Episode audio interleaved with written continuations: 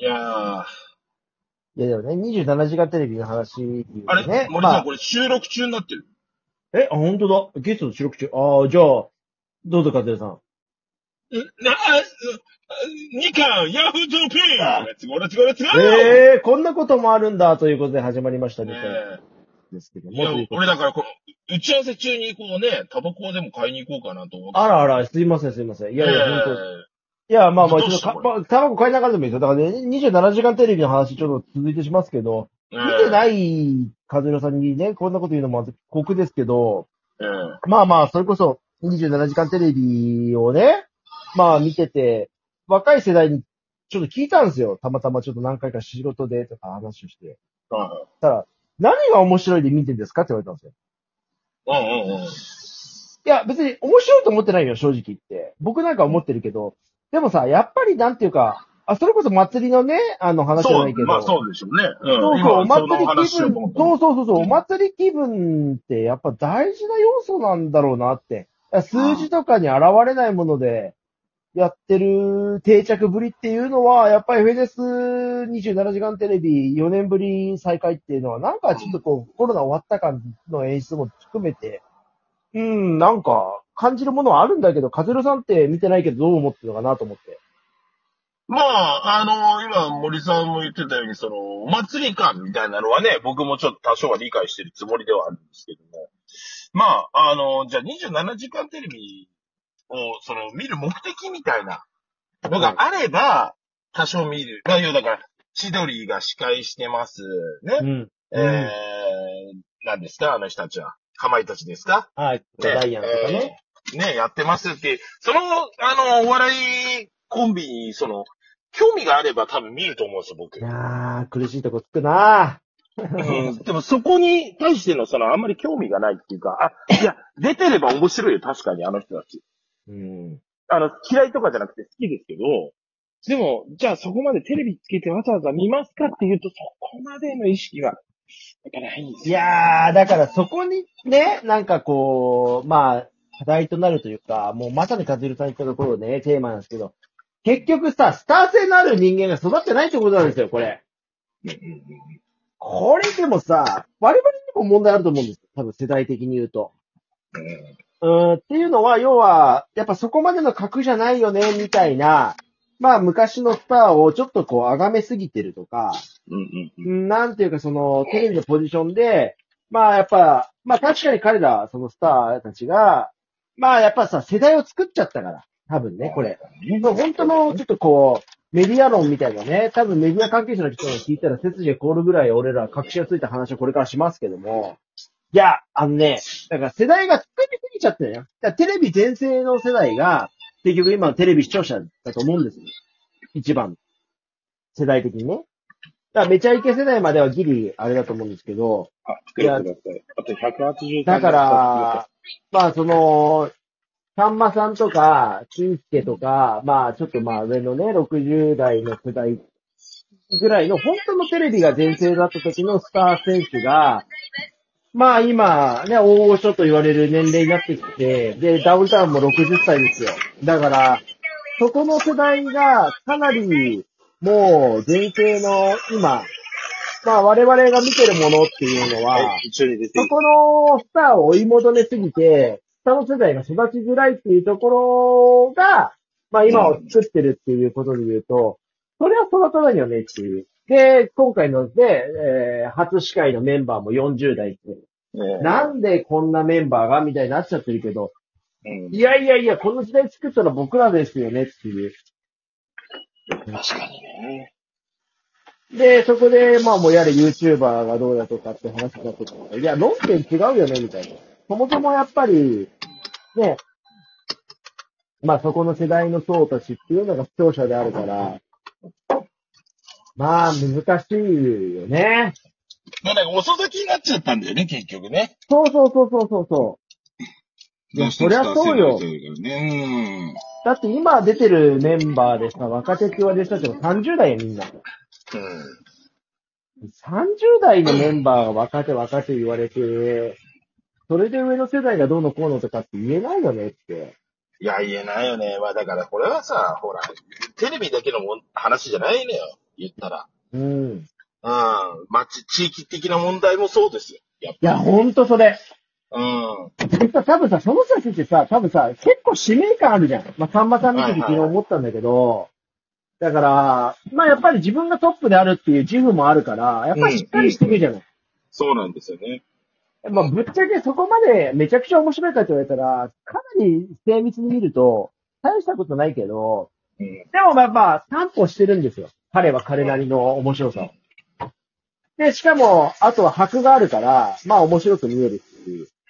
で、まあ、現実それがじゃあ、ものとして面白いか面白くないかで言ったら、普通に面白い、見れるものなんですよ。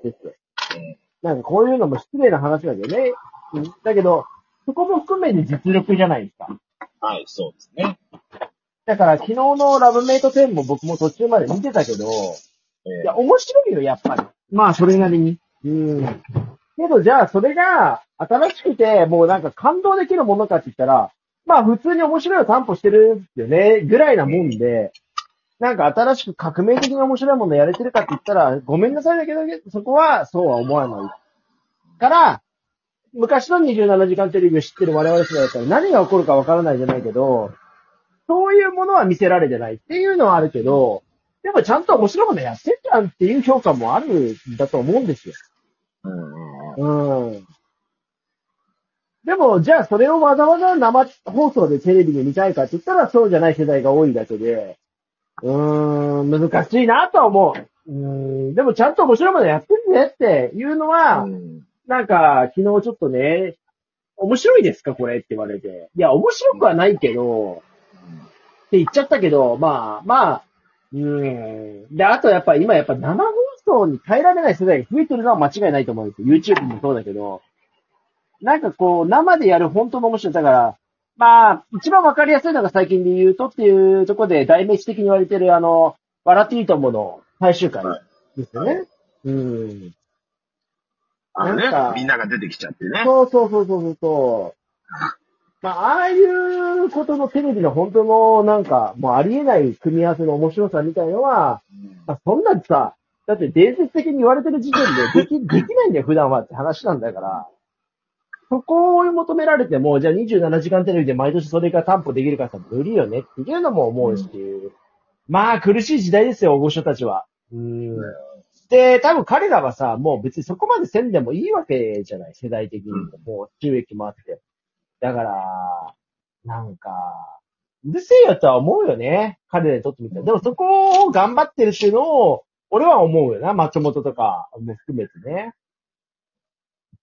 和弘さんどう思います？最近のこういうメディア論みたいな話ですけど。うーん、まあ、そこまで考えたことないですけど、やっぱり生活形態の変化は原因だとは思っちゃうんですよね。そのなんか、生に耐えられないっていうかさ、そうんの時間を潰すのがテレビじゃなくなってるから。そうなんだよな。うん。だから多種多様なもので時間を潰せるわけで、そうなった時に、じゃあわざわざテレビゆっくりつけてみますかっていうと、そうでもないっ。まあ、一人暮らしね、始めたばっかの時はやっぱりなんかその、物寂、音がない物寂しさみたいなものがね、あったりしたので、あの、結構テレビつけた時期あったんですけど、もうさすがに慣れちゃうとね、別にわざわざテレビつけようっていう気にならないですよね。うん。音なくたってやってられるっていうね。うん。だ、慣れって怖いなって思いますよ。だから今ね、さっき森さんも言った通りですけど、に YouTube に慣れちゃってて、うん。だって今2倍速とかで見たりできるわけでしょ？ああいうのもさ。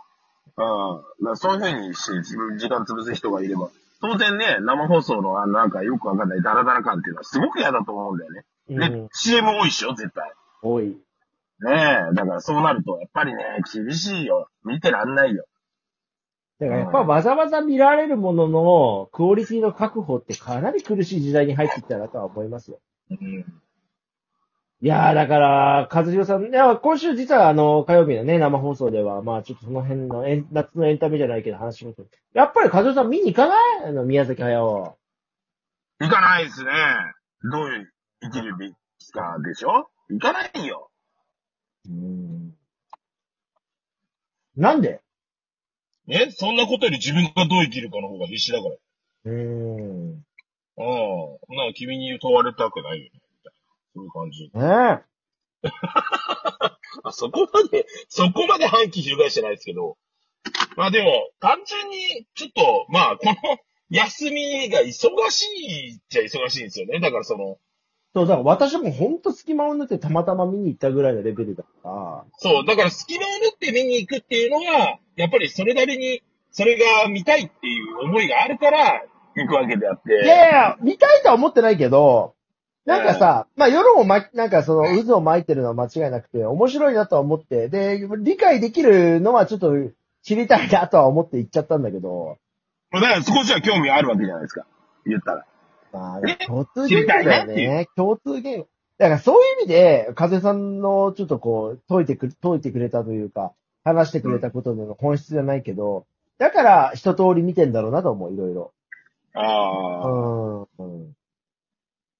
しょうもないのもいっぱいあるしね。でも、ねなんか、いろんな失敗を繰り返すから自分が見えてくるみたいなのも、まあちょっと深すぎるけどう、んそんなこと言ったら。うん今の月9とかクソ、クソですけどね。ほんと見てほしいけど。